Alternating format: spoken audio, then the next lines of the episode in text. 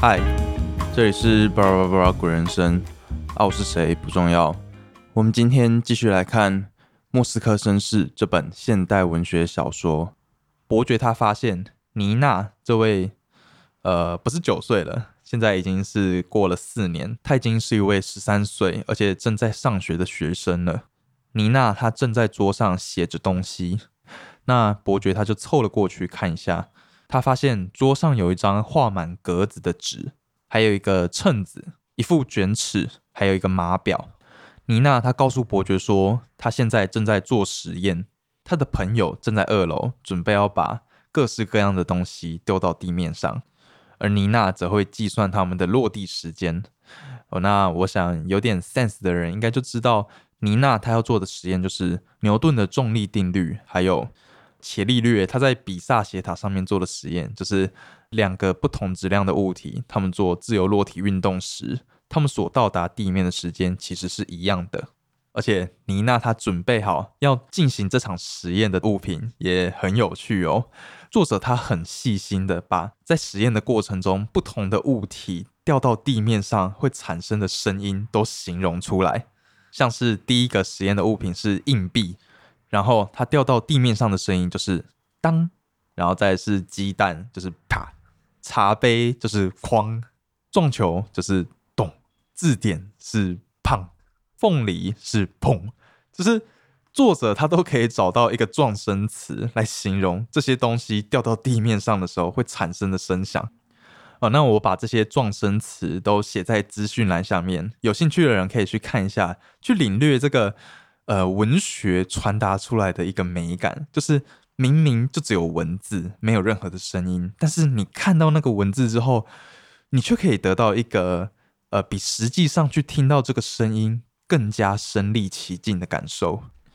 哦，那伯爵他看了一下这个一楼到二楼他们做实验的这个高度，他也不免心生怀疑，说，嗯，这个实验的准确度真的够吗？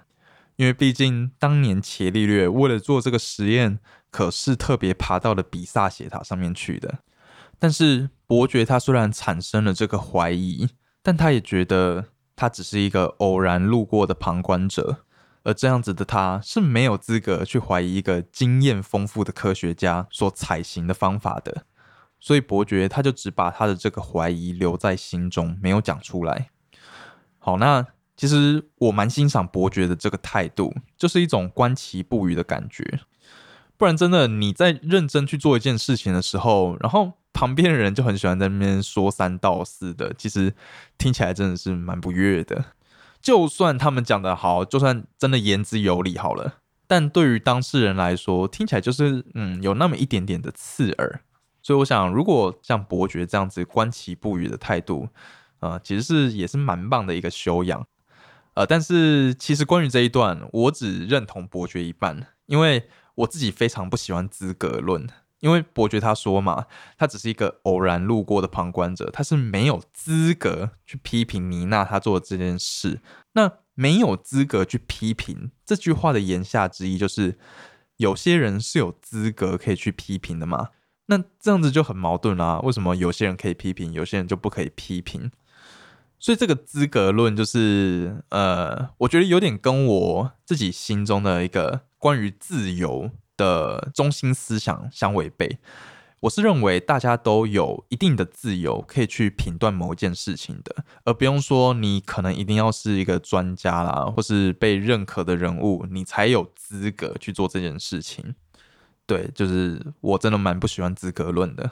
好，那妮娜她的朋友把这些东西全部都摔烂了之后，妮娜也发现这一次的实验结果跟理论是相符合的，而她这时候竟然没有露出兴奋的表情，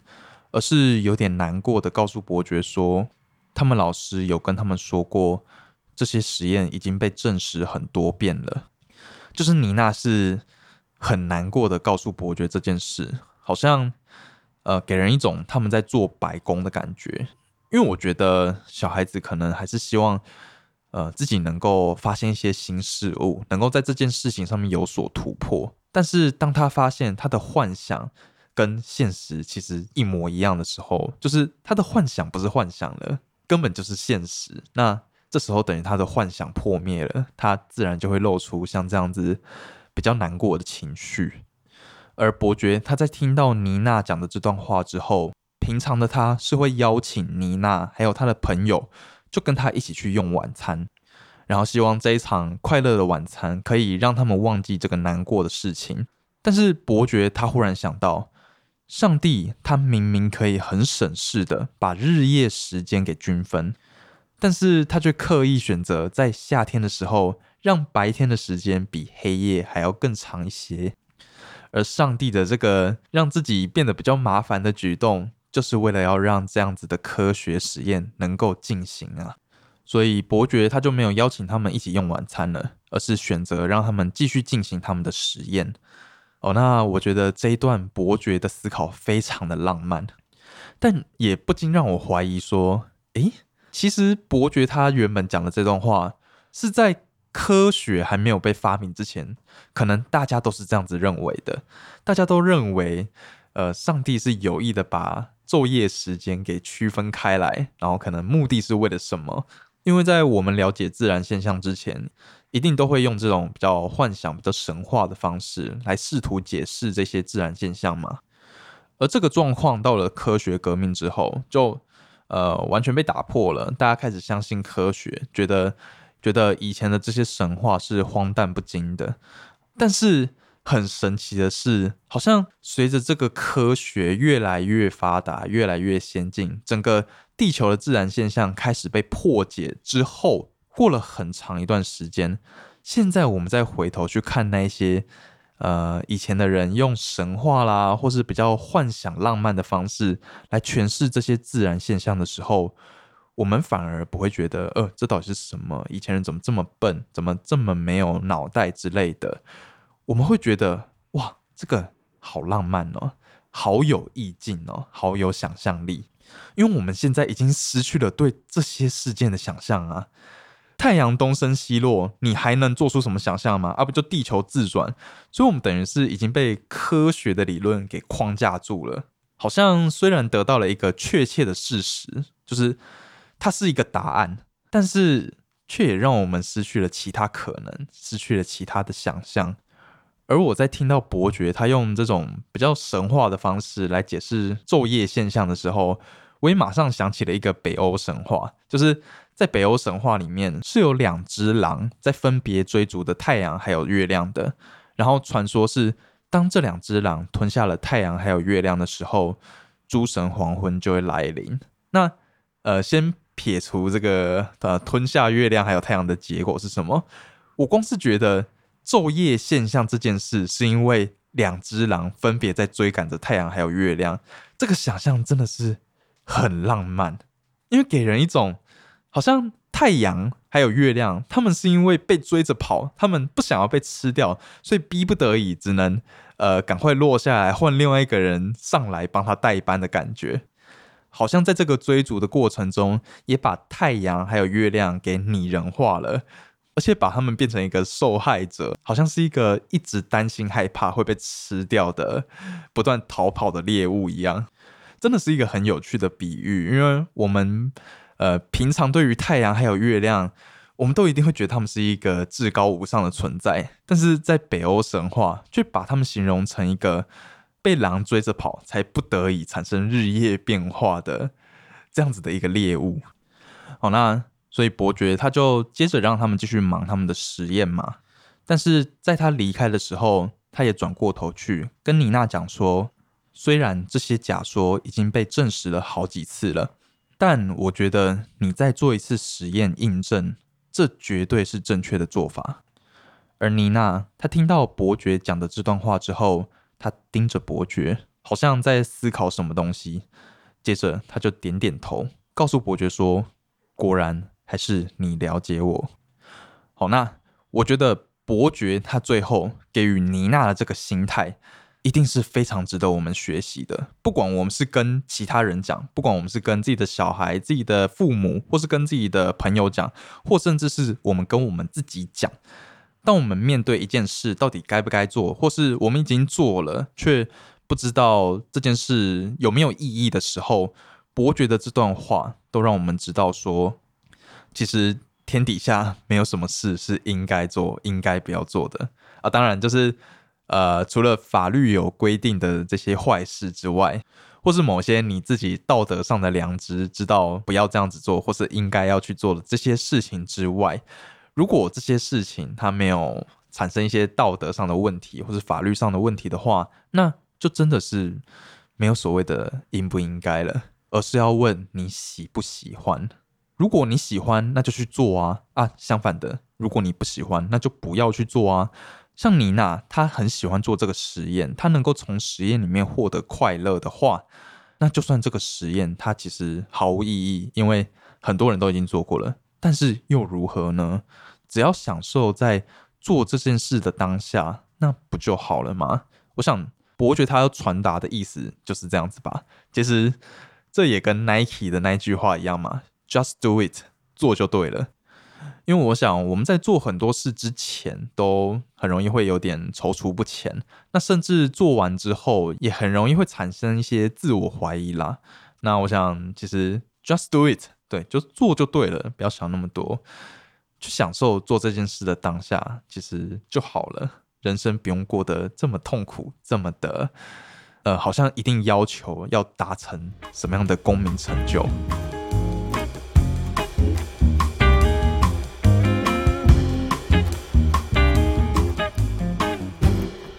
好，那伯爵他在临走的时候，告诉了妮娜这段非常呃具有思考意义的话嘛，所以我们原本应该会合理的预期说，这样子的伯爵他一定会为自己刚刚的表现非常的自豪。那么他接下来一定会为自己准备一场丰盛的晚餐，来好好的庆祝一下吧。但是却没有发生这件事。伯爵他表现的像是一位人生失意的老人一样，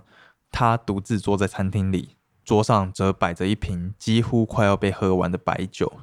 事情是这样子的，伯爵他今天把他日常该做的所有事情都做得非常好，他去剪了头发。付清了账款，把自己的衣服烫好，就是把自己身上的一切都安排的井然有序，而他也为这样子的自己感到非常自豪，就是可以过上一个呃，他觉得非常体面、完全不会邋遢的生活方式。但是如果他是真的真心为自己感到非常自豪的话，那么。在他得知这个世界好像就算没有了他也能够正常运转的时候，他也应该要觉得心里很坦然才对啊。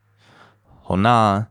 我想可能大部分的人都很难理解这段话想要表达伯爵怎样子的心情，因为其实我们大部分人应该都心知肚明，呃，今天我们就算从这个世界上消失了。那这个世界基本上不会有什么改变嘛？他们依旧可以正常的运转。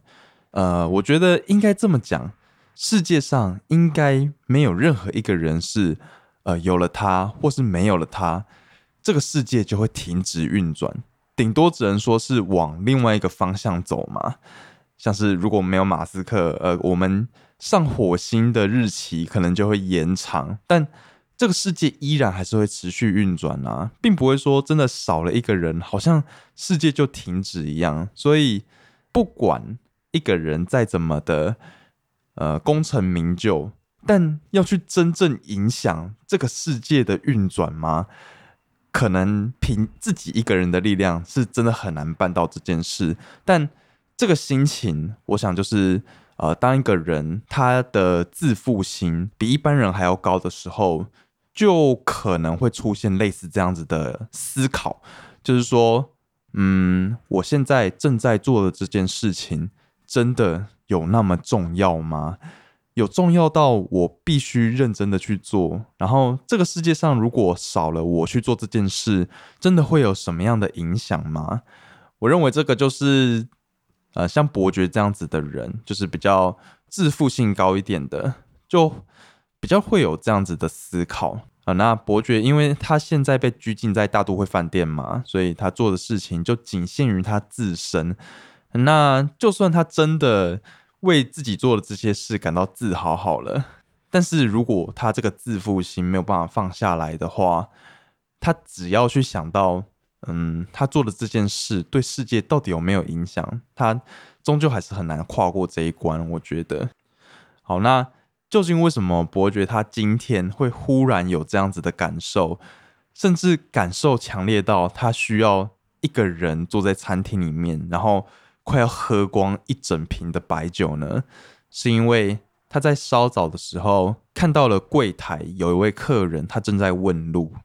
而服务员他就拿出了一张莫斯科的地图，然后指着给他看说：“哎，他要找的地点在哪里？”那伯爵他看到了这个画面，他就想说：“哎，他可是对莫斯科了若指掌的人，他心想他一定可以帮助这位客人解决他的问题，所以他就凑了过去看了一下，但他却发现。”地图上面有超过一半的地标是他不认得的，那其实也很合理嘛，因为他也被拘禁在这个地方四年五年了，呃，那么以我们现在的认知，要在四年五年的时间改变一个城市的面貌到五十趴的程度，应该是不太可能的事情。但我们要知道，那个时候是苏联掌政的时候。苏联当时对于城市还有乡村的改革是非常迅速、非常可怕的。而伯爵他可是曾经自认为是对莫斯科最了解的人，而如今他看到这个曾经他熟悉的城市变得呃好像没那么认得的时候，他又不禁感伤的想到，像是我们前面有讲到的裁缝师玛丽娜，他们以前常常会聚在一起聊天。但是现在，玛丽娜她也多了一个小学妹，要教导她怎么裁缝，而且家里还多了一个小婴儿要照顾。那么，她认识的新朋友妮娜也展开了她人生的新一步。她走进了学校，开始学习不同的新事物，而且还跟她的新朋友做起了各式各样的实验。而他的老朋友米哈伊尔。则担任起了无产阶级作家大会的编辑，而且还认识了他的新女友凯特琳娜。而这以上种种关于他的朋友们，呃，生活不断的前进，不断的变化，还有莫斯科这个城市也不断的变化。伯爵他此时想到了很久很久以前他听到的一个故事，这个故事是在讲二日战争的时候。俄国皇家舰队的司令马卡罗夫，他在击退日军之后，却在回程的时候误触鱼雷。于是，好不容易赢得胜利的马卡罗夫，他在最后换上了全身的军服，与他自己的船一起沉入海底。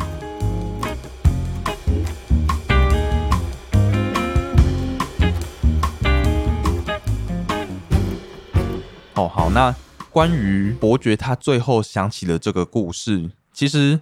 我看到的第一眼，我有点难体会说，呃，这个故事跟前面到底有什么关联？这个故事感觉是在传达一个，要我们不要在胜利在望的时候放下警戒，提早庆祝，因为这个时候可能就是悲剧的开始。但是这个解释跟伯爵他前面的际遇，好像可以说是八竿子打不着。但我之后想想，其实这个故事也有另外一个角度可以去解读它，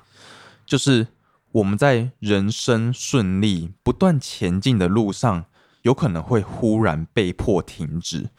就像这个司令马卡罗夫一样，他的人生一路顺遂，甚至他已经打赢了这场战争，在回程的路上，但是误触鱼雷这件事也不是他愿意的，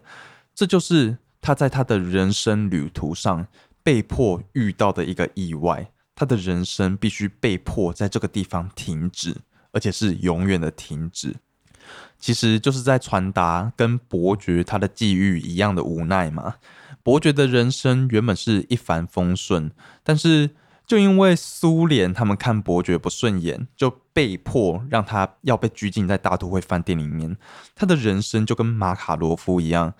停止在了这个地方，但我自己觉得伯爵他跟这位司令马卡罗夫最不一样的一点是，马卡罗夫他就真的离开了世界。那他也不会看到这个世界是如何的进展。但伯爵不一样，他虽然人生被迫停止了，但是他依然可以看到这个世界正在不断的往前。就像是他前面看到莫斯科，还有他的众多朋友，全部都在不停的往前，好像没有人会想要刻意留下来等伯爵。所以说，嗯，像马卡罗夫这样子，呃，虽然停止了，但至少他不会有一种心理上的不平衡。而伯爵他需要多面对的一个课题，就是他心理上的不平衡。那究竟在人生被迫停止的情况下，他们两个哪一种的情况会比较好呢？其实我也没有一个明确的答案，因为毕竟我们也不是身在其中的人，我们可能很难体会到，呃，真的人生被迫改变的那种痛苦。所以有些人可能真的会是痛苦到觉得干脆一走了之，反而比较轻松。那关于伯爵的状况，我觉得他虽然自由受到拘禁了，但至少。生活还算不错嘛，至少不是生活在监狱里，所以以我的角度来看，伯爵的状况一定是比较好的，至少他的人生是还看得到转机的。但毕竟我不是伯爵，以他的多愁善感来说，可能反而被拘禁在大都会饭店里面，这个生活还算不错的环境里面，反而是一种痛苦。就是相比被拘禁在监狱里面的话。因为你在监狱里面的话，其实你就真的也很难去观察到世界是怎么进展的。但，嗯，如果你被拘禁的地方是在一个跟世界一起在运行的，那你就很难避免会去观察到，呃，世界没有在等你这件事。但是，我想这个故事它并没有完全的绝望，因为这位司令官马卡罗夫他在。沉船之前，他做了一件事，他把他的全套军服给穿上了。所以最后的这个动作是表达他的一个对于自己的尊严，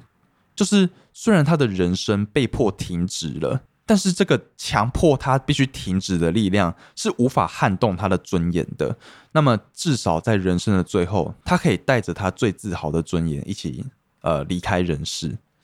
那么。伯爵他是否有注意到这个故事另外的这一层比较正面积极的含义呢？呃，很明显，他好像是没有注意到，因为伯爵他接着就把桌上的白酒全部喝光，并且前往酒吧，打算再多喝一杯白兰地。